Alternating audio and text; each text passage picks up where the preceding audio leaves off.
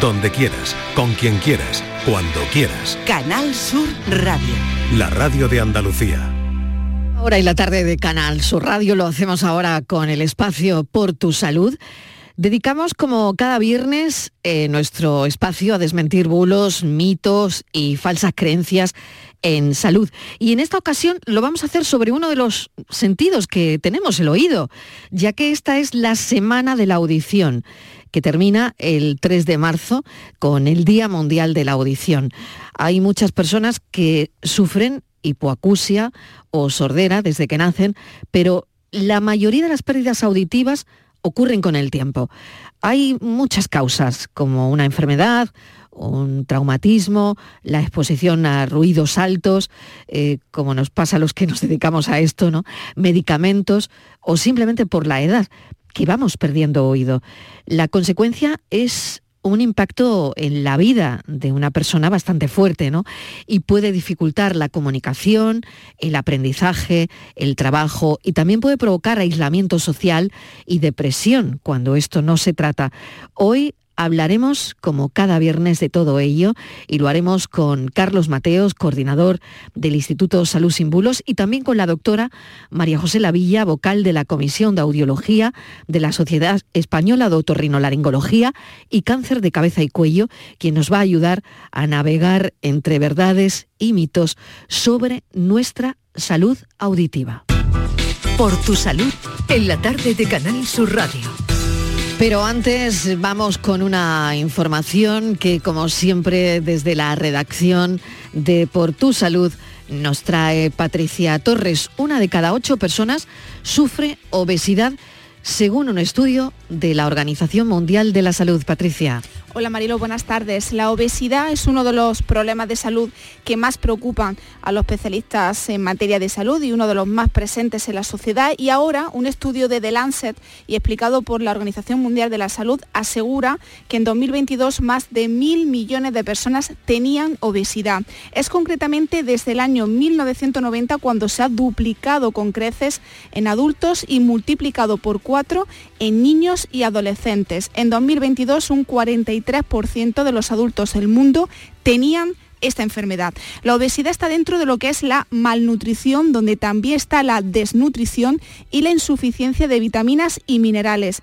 La desnutrición causa la mitad de las defunciones de niños menores de 5 años y la obesidad provoca enfermedades tan graves como las cardiovasculares, diabetes e incluso cáncer. El director general de la Organización Mundial de la Salud, Tedros Adhanom, ha indicado que este nuevo estudio pone de manifiesto la importancia de prevenir y controlar la obesidad desde las primeras etapas de la vida y hasta la edad adulta a través de la alimentación, la actividad física y la atención necesarias. Y añade que para alcanzar las metas mundiales de reducción de ese problema, las autoridades públicas y la sociedad civil tendrán que ponerse manos a la obra, Marilo. Pues muchas gracias, Patri, porque está claro ¿no? que esto está ahí y hay que, como bien dices, ponerse manos a la obra. Gracias, Patricia Torres. Buen fin de semana. Igualmente, un abrazo. Hablamos de la consecuencia de la falta de audición que genera un impacto fuerte en la vida de una persona, que puede dificultar la comunicación, el aprendizaje. Eh, podemos tener problemas en el trabajo, también provoca, puede provocar aislamiento social, depresión cuando esto no se trata. Y vamos a hablar de ello. Eh, lo hacemos con Carlos, coordinador, Carlos Mateos, coordinador del Instituto Salud Sin Bulos. Carlos, ¿qué tal? Bienvenido. Muy bien, ¿qué tal? Buenas tardes, Marilo. Un placer de estar de nuevo aquí con vosotros. Bueno, me gustaría saber cuál es el bulo eh, que tiene más peligro que os habéis encontrado eh, con este asunto de la falta de audición. Bueno, pues hace tiempo denunciamos, junto con la Sociedad Española de Otorrinolaringología, un supuesto método anunciado por alguien que decía que era un profesor español, eh, que decía que tenía una fórmula natural, segura y fácil de usar, que fortalece el sistema auditivo que con ella incluso las personas con deficiencias graves de oído podían regenerar las células auditivas, recuperar la capacidad natural para escuchar y librarse de la necesidad de llevar audífono. Bueno, pues esta afirmación nada menos, eh, lo que dijimos de es que era totalmente falsa, que era falsa la existencia de tal método, que no existe ninguna fórmula mágica que permita recuperar así la audición y que bueno pues hay muchos tipos de sortera y también distintas soluciones ya sean médicas quirúrgicas o protésicas y que bueno no, no existe la misma solución para todas las personas y no todo el mundo puede recuperar la audición. Tremendo de verdad, tremenda, tremenda esta historia que eh, uno se encuentra, ¿no? Lo que estás contando. Em, y, luego, bueno, eh, las autoridades sanitarias eh, pueden hacer algo con esto. Pues la verdad que es muy difícil actuar porque en primer lugar la administración, sea a nivel autonómico o nacional, como la Agencia Española del Medicamento y Productos Sanitarios, dispone de pocos recursos para la cantidad de estafas que aparecen continuamente en redes sociales, en Internet en general. ¿no? Lo hemos visto en la pandemia, que había decenas de remedios milagrosos para el COVID y la mayoría ni siquiera fueron multados. Por otra parte, la mayoría de estos anuncios están en páginas web alojadas en servidores extranjeros y es complicado tener una orden para cerrarla. No obstante, bueno, pues algunas veces se consigue hasta que vuelven a publicar anuncios parecidos desde otro servidor. Bueno, pues no sé qué podemos hacer, ¿no? Eh, los consumidores, en este caso, y los pacientes, ¿no? Con historias de, de este tipo, Carlos. Bueno, pues primero protegernos a nosotros y nuestro entorno, no redifundiendo estos mensajes, de, sobre todo de quien promete solucionar un problema de salud de forma inmediata y sin haberlo contrastado con profesionales sanitarios reales, no los que vienen en el anuncio disfrazados de médicos, o al menos páginas web fiables. Claro, porque te encuentras esto, ¿no, pues, Carlos? Claro, te encuentras esto, ¿no? Eh, gente disfrazada de médico. Sí, esto, lo vemos habitualmente. Y bueno, importante ahora más todavía con la inteligencia artificial, claro. Claro. Es que es muy fuerte, ¿no? Bueno, decías que no hay que refundir, redifundir estos mensajes, ¿no? Pues exactamente, porque es que al final, eh, si buscamos, tenemos que buscar el contraste de, un profesional sanitario de verdad, que conozcamos, que, al que podamos recurrir, no alguien que simplemente vaya disfrazado de profesional sanitario, que como decía, incluso ahora mismo con la inteligencia artificial es fácil eh, generar esas imágenes, ¿no? Y, y, luego, en segundo lugar, pues denunciarlo a las unidades de delitos telemáticos de la Guardia Civil o la Policía Nacional. Importantísimo todo esto, para que, para que la bola nos siga creciendo, el bulo nos siga creciendo, ¿no?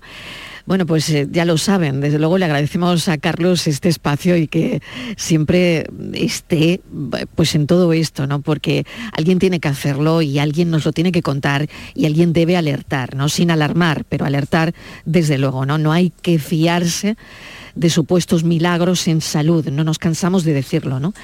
Y, hoy hablamos del sentido del oído, ya que estamos en la semana de la audición. Nos acompaña la doctora María José Lavilla, es vocal de la Comisión de Audiología de la Sociedad Española de Otorrinolaringología y Cáncer de Cabeza y Cuello. Doctora, bienvenida, buenas tardes. No sé si la tenemos a la doctora. Bueno, no, no está de momento la doctora, pero bueno, queríamos retomar precisamente pues todo esto que comentaba Carlos, ¿no? Em, remedios que se anuncian para la audición y Carlos que no todos son buenos, ¿no? Que tú estabas contando cómo hay gente disfrazada de médico incluso, ¿no? En páginas web que, bueno, que nos pueden resultar más o menos fiables, pero que para nada lo son, ¿no? Bueno, es que también tenemos el caso de muchas páginas web, esto también hay que tener en cuenta, eh, de incluso medios de comunicación que son serios, pero aparecen insertados estos contenidos que parece que son de ese medio, pero no lo son, en el que vienen auténticas barbaridades de remedios milagrosos. Y hay que tener mucho cuidado, porque eh, la verdad que es fácil engañar incluso a, personas avezadas, porque aparecen ahí eh, terminología científica, aparecen supuestos médicos, eh, citan universidades, aunque no existan o no existan esos estudios, y es, fácil eh, caer, pero bueno, hay que tener la alerta cuando hablan de una solución rápida para un problema de salud. Claro, esto es lo que tiene que alertarnos, ¿no? Cuando eh, no, hay remedios milagrosos en, salud, ¿no? De hoy para mañana y quizás eso es lo que deba alertarnos, ¿no? Bueno, pues... pues sí, eh, porque desgraciadamente en salud los avances son poco a poco.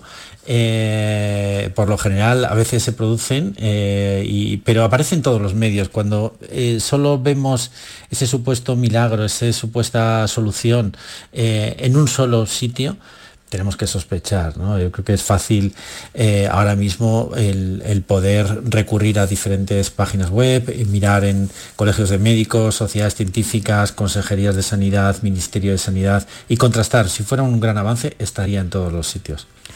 Sobre todo, pues eh, me quedo con esa denuncia que hacíais, ¿no? Junto a la Sociedad Española de Otorrinolaringología, porque es muy importante eh, que esas denuncias pues esté ahí el apoyo de, la entidad, el apoyo de esa sociedad española de otorrinolaringología, ¿no? por ese método que se anunciaba a bombo y platillo, por alguien que decía eh, un profesor de prestigio que tenía una fórmula natural segura eh, y muy fácil de fortalecer el sistema auditivo, y que con ella incluso las personas con deficiencias graves de oído pues podían regenerar esas células auditivas y recuperar la capacidad natural de escuchar. Y esto era mentira mentira totalmente. Pues sí, y esto hay que claro. las células del oído no se pueden regenerar de esa empezando por ahí, empezando por ahí. sí, sí, sí. Eh, eh, y bueno, pues al final lo vemos mucho. Este tipo de, de anuncios cada vez recurren más a a, personas que se hacen pasar por profesionales sanitarios eh, y sobre todo, claro, se aprovechan de que muchas personas que están buscando eh, soluciones en situaciones desesperadas, hay gente incluso mayor que, sí que accede a, Internet, pero no tiene pues la capacidad sí, la capacidad de, o, que, creen que todo es bueno. Claro, creen que todo es bueno porque eh, se presenta de una forma tan creíble que bueno, que, que hasta una cae, ¿no? Bueno, vamos a hacer una pequeña pausa y enseguida retomamos con una voz autorizada en esto, con la doctora María José Lavilla, eh, después de la publi, enseguida. La tarde de Canal Sur Radio con Mariló Maldonado. También en nuestra app y en canalsur.es. Canal Sur Radio lavadora, frigorífico. ¿Cuál me llevo? Si compro la estufa no me llega para el frigo, pero también necesito lavadora nueva. ¿Qué hago? Cómpralos todos. En El Golpecito los tenemos mucho más baratos. El Golpecito. Electrodomésticos nuevos con pequeños golpes o arañazos más baratos y con dos años de garantía. El Golpecito. En Alcalá de Guadaira, calle Mairena, calle Naranjo y Polígono Recisur. En Utrera, calle Corredera. 954 100 193. No te puedes perder Ciclolé, el mayor evento de ciclo indoor de Sevilla que se celebrará en Airesur el 9 de marzo. Una jornada deportiva de seis clases con instructores de reconocimiento nacional. Además, es un evento solidario, ya que si te registras, Airesur donará 3 euros a la Asociación Pulseras Rosas. Más información en ccairesur.com. Airesur, todo lo que te gusta.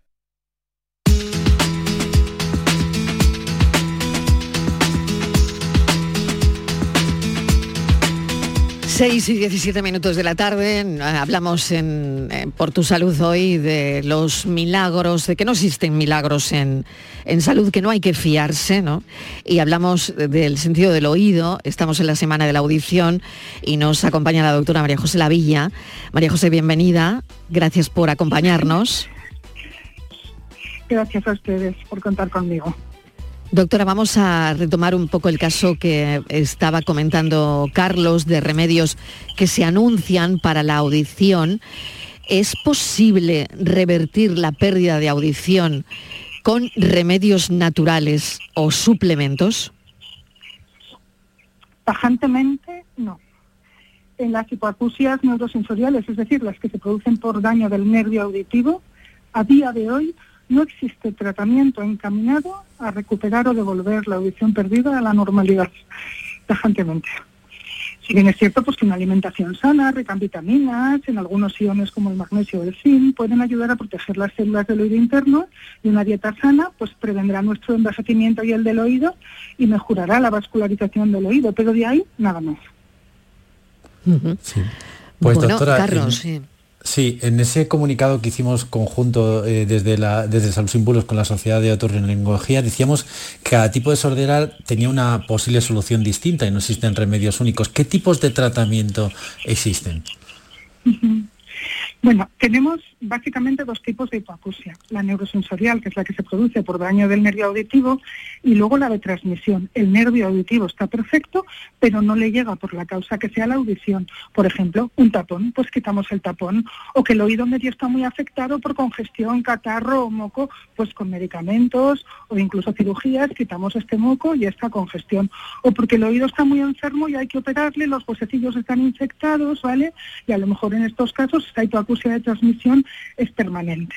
En los casos de hipoacusia de transmisión que no podemos recuperar la audición y en todas las neurosensoriales del nervio, el tratamiento, que es el único tratamiento que existe, es paliativo, no recuperar, es paliar la audición con las ayudas técnicas.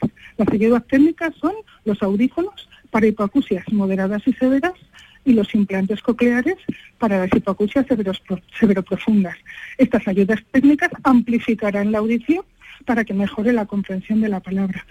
Hoy en día no solo disponemos de los audífonos convencionales que todo el mundo conoce, ¿eh? existen audífonos que incluso se operan, son audífonos de vía ósea, de oído medio. Hoy una, hay una aluvión de tecnología que es que podemos tratar prácticamente casi todo tipo de hipoacusia.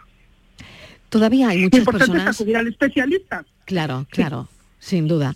Eh, doctora, todavía, doctora Lavilla, todavía hay muchas personas que creen que la pérdida de audición solo les ocurre a las personas mayores, ¿no? Cuando hay muchas causas, ¿no?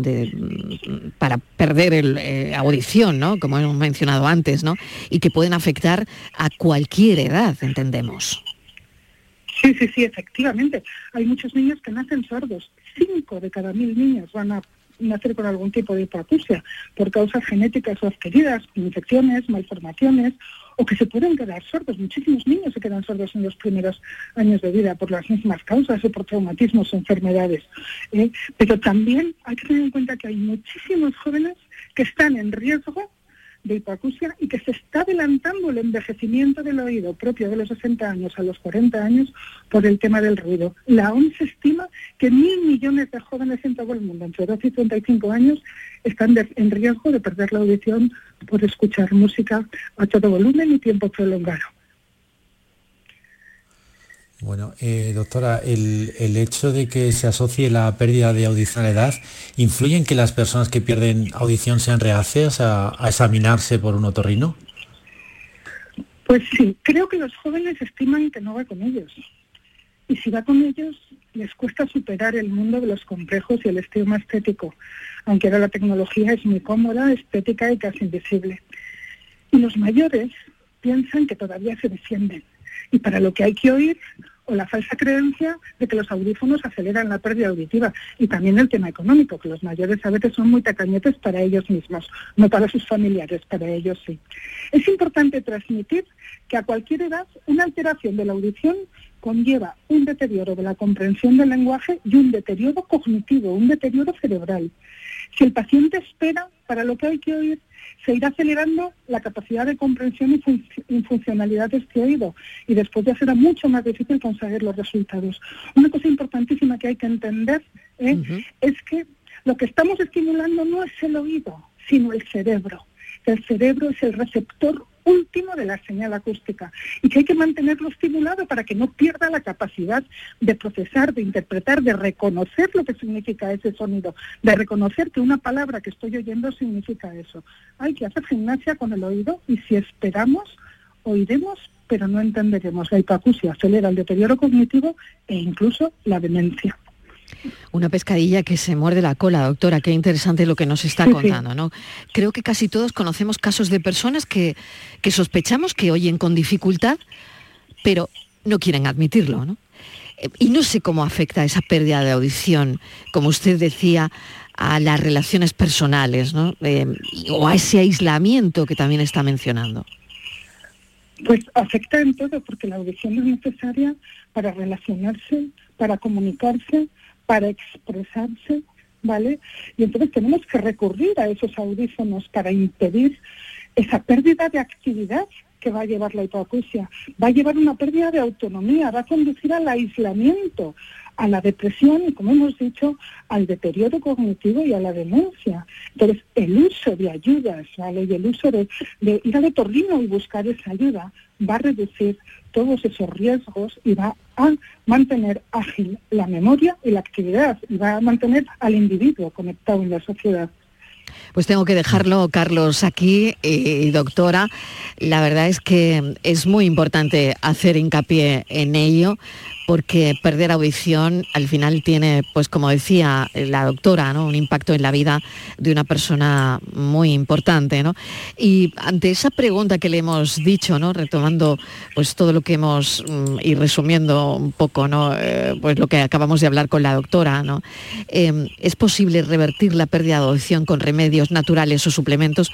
Por si se lo pueden encontrar por ahí en una revista, en un anuncio, en internet sobre todo, pues que sepan que la doctora doctora Lavilla ha dicho tajantemente que no, que no, que con remedios naturales, con suplementos, no se puede revertir la pérdida de audición. Tajantemente no, es lo que nos ha dicho la doctora. Así que eso lo agradecemos, doctora Lavilla, vocal de la Comisión de Audiología de la Sociedad Española de Otorrinolaringología y Cáncer de Cabeza y Cuello. Doctora, gracias, un saludo. Muchas gracias a ustedes. Y como siempre, Carlos Mateos, coordinador del Instituto Salud Sin Bulos, te deseo buen fin de semana y el viernes nos volvemos a escuchar. Nos vemos, buen fin de semana. Buen fin de semana, 6 y 25.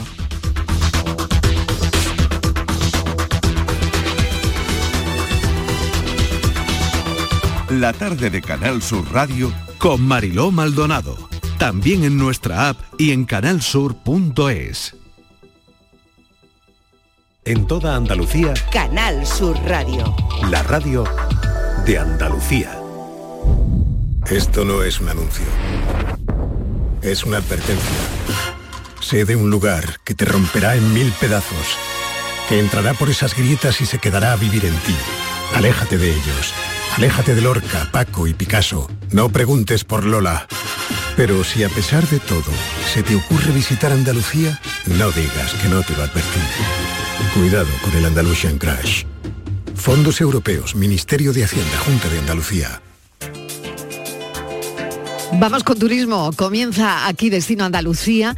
Ya saben que esta semana nos va a acercar eh, a uno de los eventos culturales más importantes de la ciudad y es precisamente nuestro Festival de Cine que se inaugura esta tarde-noche. Eduardo Ramos, ¿qué tal? Muy buenas, ¿cómo estás? Hola Mariló, ¿qué tal? Muy buenas tardes. Pues sin duda, como tú bien sabes, no es un evento que trasciende de lo cinematográfico, ya que junto a la proyección de películas, de documentales o de cortometrajes, la ciudad atrae a miles de personas que con motivo de esta cita vienen a Málaga desde este viernes y hasta el próximo domingo 10 de marzo. En Canal Sur Radio y Radio Andalucía Información, Destino Andalucía, con Eduardo Ramos. Bienvenidas, bienvenidos una semana más al programa de turismo de Canal Sur Radio y Radio Andalucía Información. Esta semana la comida va a ser la gran protagonista de esta edición de Destino Andalucía.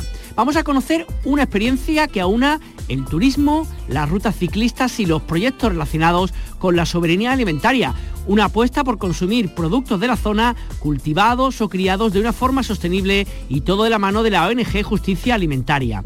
Además también vamos a hablarles de un proyecto que se llama Andalucía de Lujo, que con el interés de promocionar los productos gastronómicos de nuestra tierra, nos ofrecen para el próximo mes de marzo una jornada con la cocina de Cuaresma como protagonista. Y para comenzar, como ya hemos adelantado, nos quedamos en Málaga, donde desde este viernes comienza la edición número 27 del Festival de Cine en Español, algo que transforma la ciudad y la llena de visitantes estos días. Andalucía te espera para que la disfrutes. Gente, clima, cultura, patrimonio, paisajes, gastronomía, con unos profesionales que son referencia en el turismo y una gastronomía que enamora. En la tarde de Canal Sur Radio, con Mariló Maldonado, Destino Andalucía. Los viernes desde las seis y media de la tarde con Eduardo Ramos. Contigo somos más Canal Sur Radio. Contigo somos más Andalucía.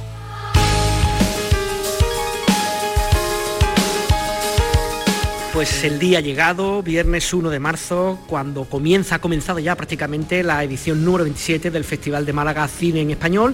Decimos que ha comenzado porque ya ha habido el primer pase de prensa de la película inaugural, Dragon Keeper, que ahora eh, comentaremos más sobre ella, y también la inauguración de fotografías, tradicional inauguración de fotografías en Calle Lario, que sirve un poco como de antesala con la alfombra roja para explicar a los locales y a los visitantes que el Festival de Málaga de Cine Español ya está, pues digamos, funcionando en pleno rendimiento. Para hablar de los próximos 10 días de cine en España, en nuestra tierra, tenemos al director del festival, Juan Antonio Vigara, al que saludamos. Juan Antonio, ¿qué tal? Buenas tardes. Muy buenas tardes, pues un placer estar con vosotros de nuevo, efectivamente, dando ya los primeros pasos en la 27 edición del festival, que bueno, estamos muy ilusionados después de muchos meses de trabajo, de un proceso de selección muy complejo. Bueno, estamos muy ilusionados con poder mostrar lo mucho y bueno que se hace en el cine español y específicamente también en el cine de Andalucía y a partir de ahí vivir estos 10 días con la mayor alegría posible. Ya se nota ambiente por todas partes, como pasa siempre que hay festival de, cine en Málaga. Eh, hablando de lo meramente eh, cinematográfico, son 19 películas eh, las que compiten en la sección oficial, 11 españolas y 8 latinoamericanas, y siempre imaginamos que el reto de entre todo lo que se presenta, que sabemos que han sido muchas cintas en general, poder elegir tan solo unas poquitas las elegidas, ¿no? Efectivamente, es muy complicado porque piensa que solo de cine español hemos visto 152 películas más 29 coproducciones, es decir, de alguna manera 181 películas en las que el cine español está absolutamente presente. Y lo hemos reducido a 11 a competición. Entonces, eh, la verdad que para nosotros, y te lo digo en confianza, es, triste tener que decir a tantas personas que no es posible que las películas puedan estar porque el festival tiene eh, el límite que tiene. En, ese sentido, lo que hemos querido de alguna manera es darle visibilidad a otra serie de películas que, aunque no van a competir, sí creemos que tienen valores y que tienen una calidad indudable. Y por ello hemos creado una sección oficial fuera de competición en la que vamos a tener 18 películas más, 15 de ellas van a ser españolas y 3 iberoamericanas.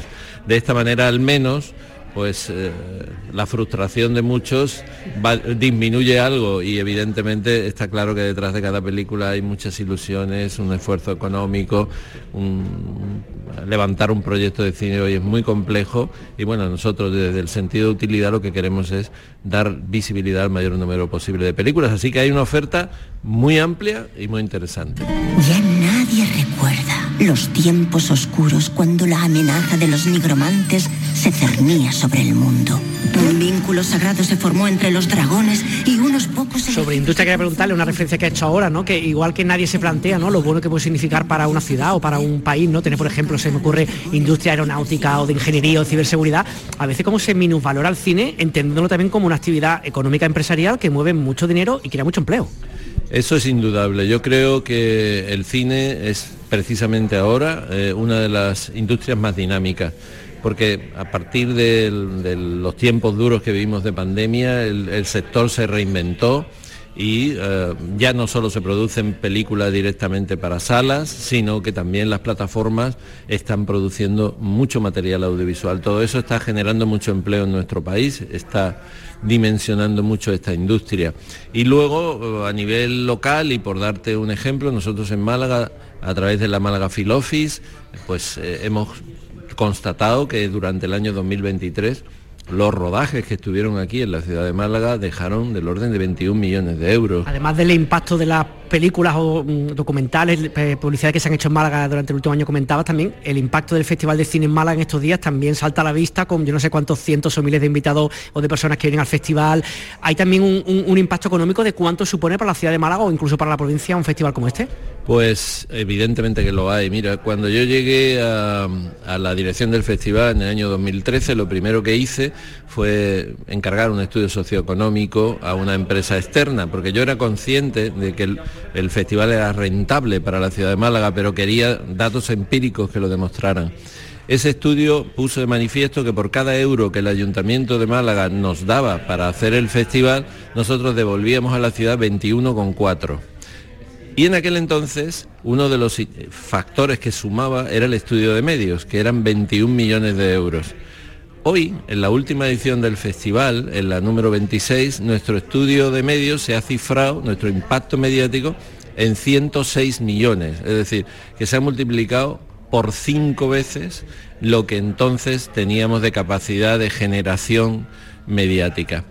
Luego, por otra parte, además de ese retorno de imagen de marca, además de todo lo que le devolvemos a la ciudad, nosotros, de nuestro presupuesto, cada año, eh, una vez que terminamos eh, la edición del festival, listamos las empresas y vemos su domicilio social en la ciudad de Málaga, esas empresas de Málaga reciben eh, de todos los sectores dos millones de euros del festival que se invierten en hostelería, hotelería, en sector servicios, empresas de automoción, empresas de producción, empresas de soportes.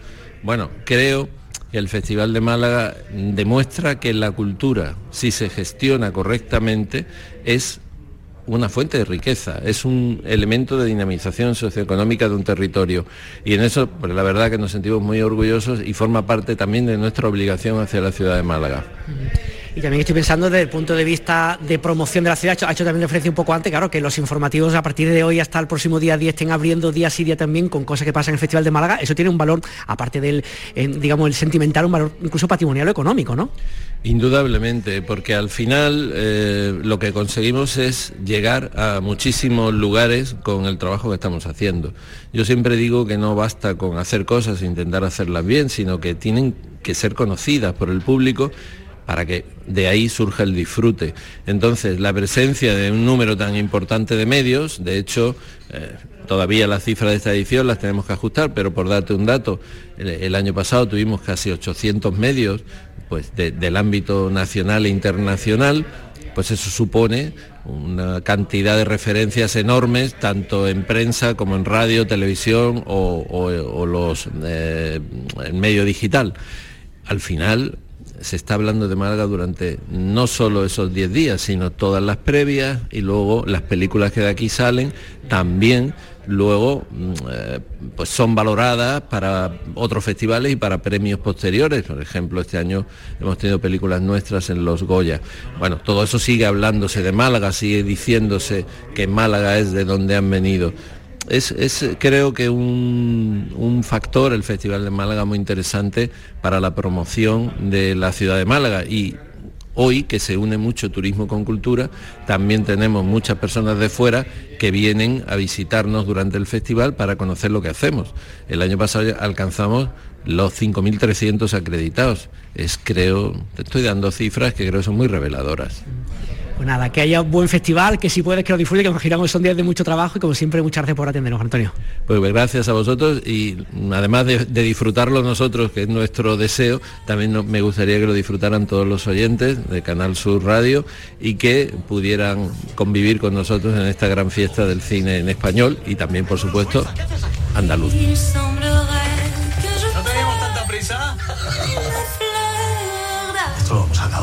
Soy un cobarde. Toma. Destino Andalucía con Eduardo Ramos. Radio Andalucía Información y Canal Sur Radio.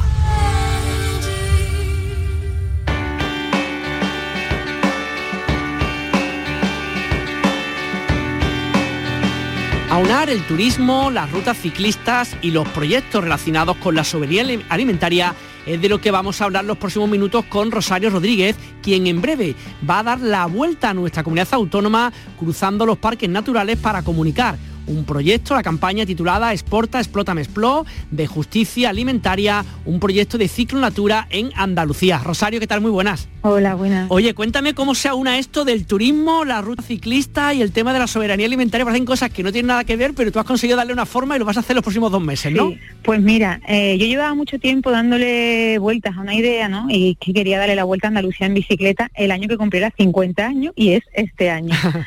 Entonces estaba ahí yo un poco lucubrando a ver cómo lo podía hacer y casualmente eh, Justicia Alimentaria, que es la ONG en la que yo de voluntaria desde la época de la facultad, lanzó una campaña que se llama Exporta, Explota, Explo, que toca varias mm, patas de la mega industria alimentaria global en la que nos movemos, ¿no? Entonces, una es la carne de cerdo intensivo, las conservas, eh, tenemos también la parte de hortofrutícola intensivo y luego una pata que tiene que ver mucho con las bicicletas, que son los riders. Eh, estas personas que vemos que van en bicicleta con la comida a sus espaldas y que tienen unas condiciones laborales muy, muy, muy precarias. Entonces de repente se me iluminó y dije, ¿y si le doy la vuelta a Andalucía? Además difundiendo esta campaña que tiene totalmente relación, ¿no? Qué bien. Entonces, bueno, pues por ahí surgió la idea. Oye, ¿y cómo vas a hacer? Digamos, durante dos meses tienes, entiendo lógicamente, tienes previstas varias etapas que vas a ir parando en distintos lugares, ya los tienes cerrados, como, oye, pues hoy voy a, no sé, a Pozo Blanco, mañana voy a, a tal lugar en Cádiz. No, y vas dando charlas, ¿cómo va a ser el tema?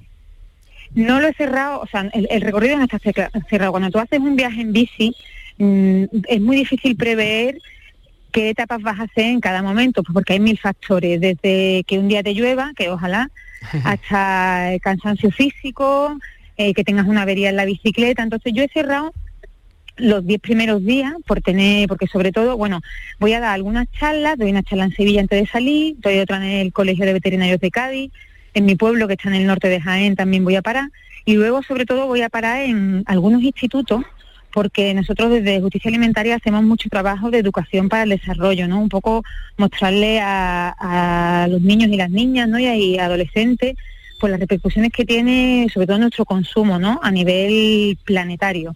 Entonces, claro, no he podido cerrar bien, o sea, es imposible. Mucha gente me dice, te, te quiero acompañar, eh, dime dónde vas a estar en esta fecha. Digo, Claro, no lo sé, idea, no lo sé, claro. Mira, nunca he hecho una ruta tan larga, nunca he hecho una ruta con tanto peso, porque pretendo ir en semiautonomía. Llevo la tienda de campaña, llevo el hornillo, el saco. Entonces, además, como voy tocando los parques naturales, eh, son zonas más montañosas. Entonces, Se va más claro, lento, se el va más desnivel lento. también, claro. Entonces, bueno, eh, mi idea surge de darle la vuelta a Andalucía mm, pensando en una ruta que hay mítica aquí, histórica, que es la Trasándalu, que es una de las primeras rutas cicloturistas circulares, ¿no? De, en una comunidad autónoma. Ahora se han puesto de moda y hay muchísimas, pero la Trasándalu es muy mítica. Pero la Trasándalu tiene unos requerimientos técnicos, va- en algunas zonas va por muchos senderos, trialeras, y yo no me atrevía mucho a meterme ahí porque tampoco mi técnica, sobre todo bajando, y hablé con un amigo mío que se llama Baldo, que es un gran cicloturista, entonces le dije, mira, me pasa una cosa, quiero darle la vuelta a Andalucía en bicicleta, pero no quiero hacer la Trasándalu. Y él me dijo, literal, me dijo, yo tengo la ruta perfecta para ti. Y he viajado con él mm, varias veces en bicicleta y me confío totalmente en su criterio. Entonces, él está haciendo un proyecto que trata de unir a través de la bicicleta todos los parques naturales de Andalucía. Ahora mismo lo tiene estructurado en seis circulares, ¿no? Que esas seis, seis circulares sí que tocan todos los parques naturales y en base a esas seis circulares ha hecho una circunvalación, salgo desde Sevilla, esa parte no entra dentro de la circunvalación, pero mi primera etapa es Sevilla-Lebrija, Lebrija-Cádiz, ahí paro un día a dar la charla esta que te he dicho en el, en el colegio de veterinario y ya voy buscando, voy para la zona de Algeciras y ya voy como hacia Almería, ¿no? Cruzo toda Almería hacia el norte, entro por la Sierra de Castril, Sierra de Segura, voy buscando luego todas las norte, ¿no? La, todas las sierras norte de Jaén, de Córdoba, ya toda la Sierra de Aracena, bajo por la frontera con Portugal, que es un sitio que me fascina, y luego cojo toda la costa hasta llegar a San Luca de Barrameda, cruzo por Matalascaña, o sea, cruzo, to- cruzo Doñana y, y luego y mi idea es cogerme un barco en San Lucas y volver como Juan Sebastián Elcano. Esperemos que no tardes tanto como ellos, que fueron, creo que fueron dos años, si no me equivoco, tú vas a tardar dos meses, ¿no? Sí, no, no, y espero llegar en, en mejores condiciones. sí, sí. Esta Y viva, idea ¿no? también me la, me la sugirió este amigo, Baldo, Qué bien. porque eh, la- el camino de vuelta de San Lucas a Sevilla es la carretera del práctico que va al lado del Guadalquivir y, eh, y- y la- ya lo voy a hacer de ida y eh, digo otra vez fue un poco monótono y me dijo Claro. no hombre chiquilla vente en barco y, y me parece una idea No, fabulosa Y estoy pensando que para que, bueno, aquellos que les interese se puede meter a la página de Justicia Alimentaria y ver el proyecto más extensamente, ¿no? El de Exporta, Explota, Me Explo. Claro. Eh, y también está pensando mm, que un poco lo, lo bonito de poder recorrer los parques naturales de Andalucía, que son un montón, y un montón de lugares preciosos, lo que has contado, Sí. que se ponen los dientes largos cualquiera, ¿no? Sí, la verdad que además tenemos una variedad de paisajes brutal. ¿Sabe? Que es que voy a pasar por desierto, voy a pasar por sierra, por playa, por un pueblo súper bonito. Entonces, vamos, para mí es un privilegio y bueno, me estoy deseando que llegue la fecha. Bueno, también tengo un poco de miedo. ¿eh? bueno, pues pasito a pasito, ¿no? Re- Pedalada a pedalada, Claro. como se dice, ¿no? Eh, ¿Qué día tienes previsto empezar la ruta? ¿Tienes ya una fecha cerrada o está todavía acabando de Sí, voy a salir el 6 de abril, el 6 de abril, eh, que es el sábado después de Semana Santa. Y en principio pues estaré aproximadamente dos meses, ya va a depender pues de cómo me vea pedaleando. Me he planteado una media de 50 kilómetros al día. Igual es mucho, igual me sorprendo y hago más, no lo sé. Oye, aquellos que estén interesados, ¿te pueden seguir de alguna manera? ¿Va a llevar algún tipo, no sé si de mm, alguna red social donde va a ir contando más o menos las cosas o eso ya es demasiado? Pues mira, me acabo de hacer un Instagram que, que, me resulta un mundo, que bueno, mi Instagram es Rosario Garavita y bueno, y también justicia alimentaria eh, irá colgando porque por ejemplo, pues me gustaría la pequeña pincelada durante el viaje de qué es la soberanía alimentaria, luego paso por zonas que son muy delicadas, ¿no? Paso por Doñana con todo el problema que tenemos con el agua, los frutos rojos, paso por Almería con todo el tema de los invernaderos en intensivo, y eso sí, Justicia Alimentaria los irá colgando en nuestras redes sociales. Pues nada, estaremos muy pendientes a partir del 6 de abril como, cuando comienza esta ruta, recorriendo, como decíamos, parques naturales de Andalucía y hablando de esta campaña Exporta, Explota, Me Expló. Rosario Rodríguez, que disfrutes un montón y nada, que tengas una ruta muy agradable. Un saludo y gracias por estar con nosotros. Gracias. Vamos con otras informaciones turísticas, las contamos ahora de una forma un poquito más resumida. Virginia Montero, ¿qué tal? Muy buenas. Buenas. El Ayuntamiento de Sevilla plantea cerrar la Plaza de España y cobrar una entrada a los turistas. Los ingresos servirían para financiar la conservación del monumento, una medida sin duda polémica que no ha tenido apoyo entre el resto de las administraciones implicadas. Con esta propuesta de cerrar la Plaza de España al acceso libre gratuito para los turistas, el Ayuntamiento de Sevilla pretende cobrar una entrada para acceder al monumento construido por Aníbal González para la Iberoamericana de 1929. Los residentes en Sevilla no pagarían. Los ingresos que se deriven de esas entradas servirían para financiar su conservación, según el alcalde hispalense José Luis Sanz. El Gobierno central se opone al cierre y han afirmado que no van a privatizar un espacio público que es una joya cultural que pertenece a todos. El sector turístico también se muestra en contra y la Junta de Andalucía ha señalado que para hacer esto se requiere el acuerdo de todas las administraciones. Jerez recibió un millón de turistas el año pasado. La cifra supone un incremento de más de un 21% en comparación con el año 2022. Los datos facilitados por la Delegación de Turismo reflejan un aumento significativo de las visitas al circuito, así como a las bodegas, museos, monumentos y actividades ecuestres. Además, Jerez también ha estado en el ámbito digital. El número de visitantes de la web de la ciudad aumentó en un 20% en 2023 y las valoraciones sobre las actividades turísticas recibieron más de 4 estrellas sobre 5. Las parejas y los amigos fueron los grupos de población predominantes entre los visitantes. ¿Quién estuviera en Jerez, no? El primer fin de semana de abril se celebra la edición número 15 de la Feria del Queso de Andalucía en la localidad gaditana de Villaluenga del Rosario.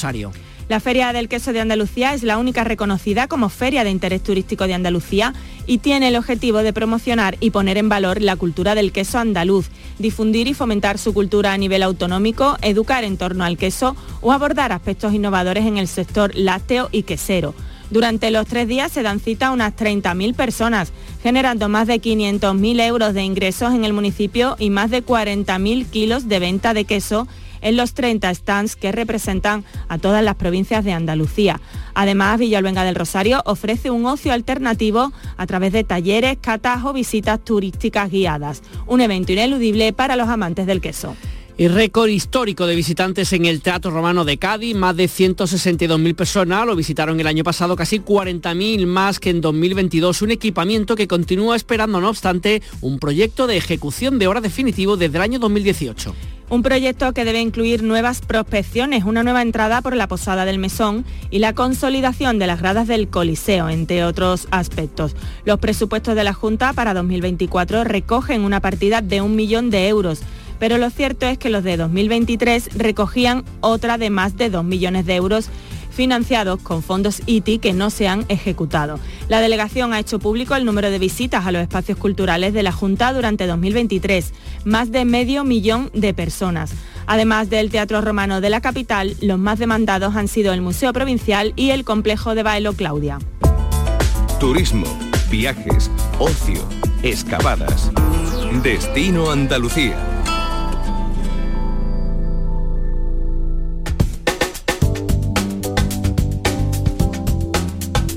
El próximo sábado, 16 de marzo, la Asociación Cultural y Gastronómica Andalucía está de lujo, una entidad sin ánimo de lucro nacida con el propósito de fomentar los productos de nuestra tierra, celebra una actividad más que interesante en la capital sevillana para aquellos a los que les guste comer y seguro es buen comer, verán.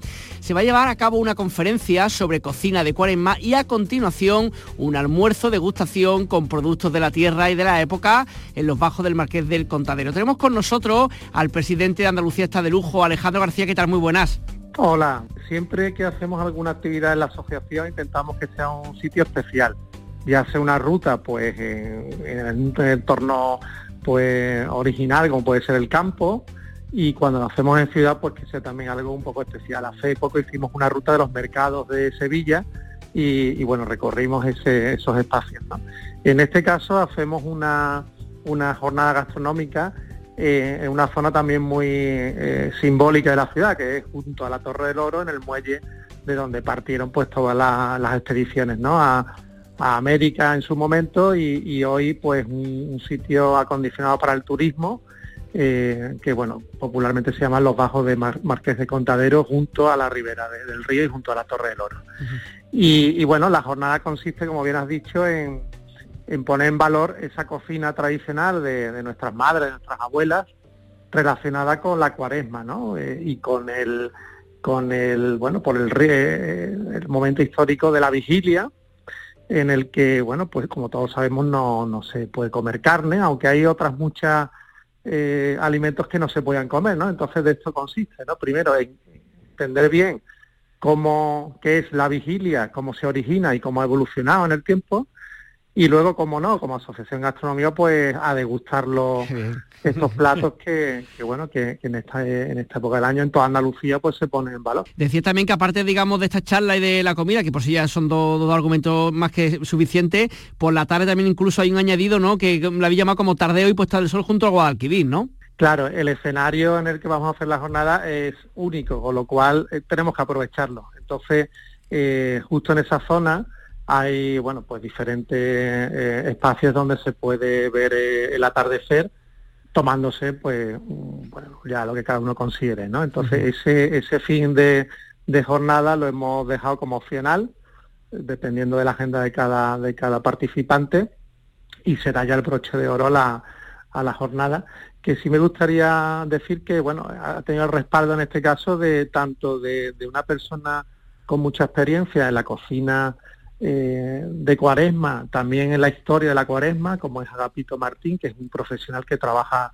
en el Servicio Andaluz de Salud, eh, haciendo comida para, para enfermos y que, y que además ha participado más de 20 años en talleres de cocina del ayuntamiento, ¿no? de Sevilla en este caso. Entonces, una persona con mucha experiencia tanto en la parte histórica como en la parte de, de elaboración. Mm. Y, también hemos tenido el apoyo en este caso pues de la, de la propia delegación de turismo que ha visto esta jornada como algo interesante para apoyar y respaldar como el turismo de gastronomía en Sevilla y bueno, contaremos en la inauguración con, con la delegada de turismo y con el director de general también de turismo que vendrán a, acompañarnos y a, y ayudarnos a poner en valor esta, esta etapa de, de, de la cocina de cuaresma en un momento en el que también Sevilla pues respira a incienso por todas las esquinas. ¿no? Eh, oye, ¿cómo se ocurre crear Andalucía hasta de lujo? Has contado una de las cosas que habéis realizado, no sé si centrado sobre todo en Sevilla o en el resto de Andalucía, pero ¿cómo se ocurre y qué pretendía hacer realmente con, esta asociación?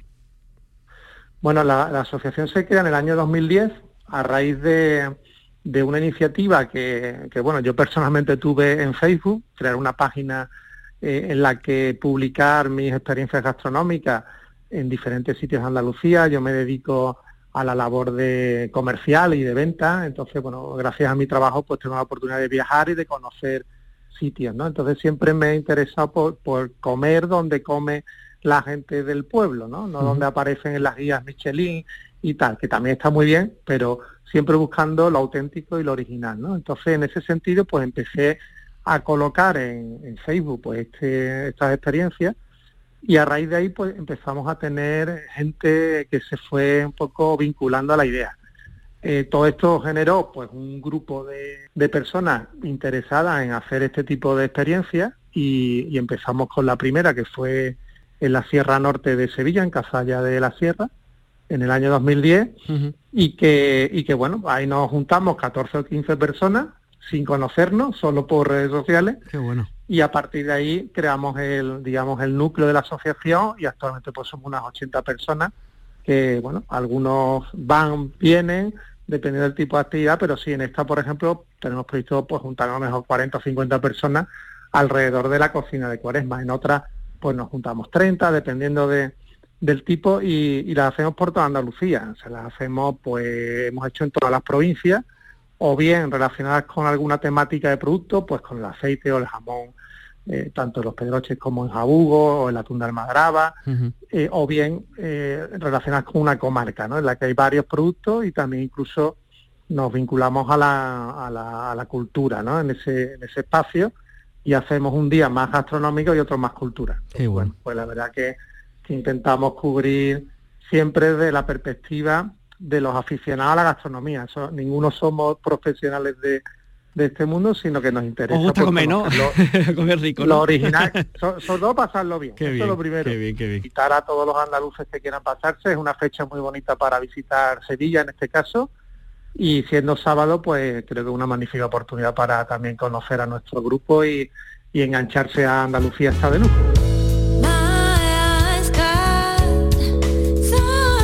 Wasabi Crew es una banda malagueña con acento japonés que trata de combinar las raíces del soul y del funk con toques actuales. Se escucharán los temas en su LP esta jornada en Málaga, en su debut en la sala Trinchera, y también canciones que ya tienen compuestas y grabadas para su nuevo disco. Los rasgos y la ascendencia japonesa de la cantante de la banda, Noelia Sakura, le han impulsado a dar este salto de la cultura asiática sin olvidar las influencias de música negra ya que en su directo podemos escuchar clásicos como Nina Simone, Aretha Franklin, Janis Joplin o James Brown. Aquellos que estén interesados en esta música, este viernes 1 de marzo, a partir de las 9 y media de la noche, en la Sala Trinchera de Málaga. Hasta aquí Destino Andalucía, si quieren volver a escuchar este programa, recuerdo que pueden hacerlo desde nuestra página web y si no, cada semana, los viernes por la tarde en Canal Sur Radio y los sábados por la mañana en Radio Andalucía Información.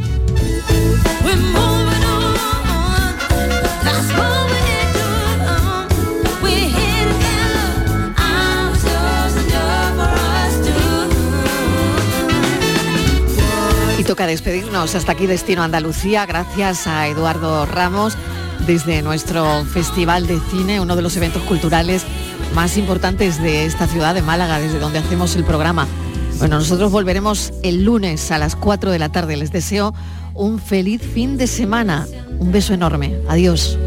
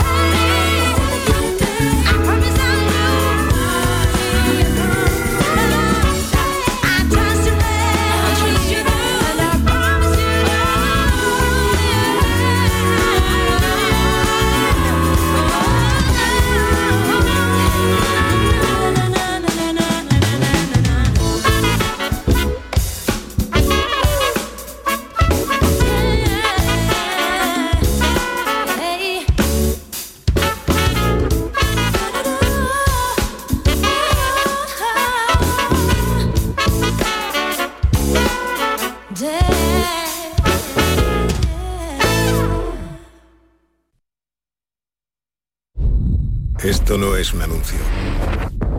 Es una advertencia. Sé de un lugar que te romperá en mil pedazos, que entrará por esas grietas y se quedará a vivir en ti. Aléjate de ellos. Aléjate de Lorca, Paco y Picasso. No preguntes por Lola. Pero si a pesar de todo se te ocurre visitar Andalucía, no digas que no te lo advertí. Cuidado con el Andalusian Crash. Fondos Europeos, Ministerio de Hacienda, Junta de Andalucía. La tarde de Canal Sur Radio con Mariló Maldonado. También en nuestra app y en canalsur.es.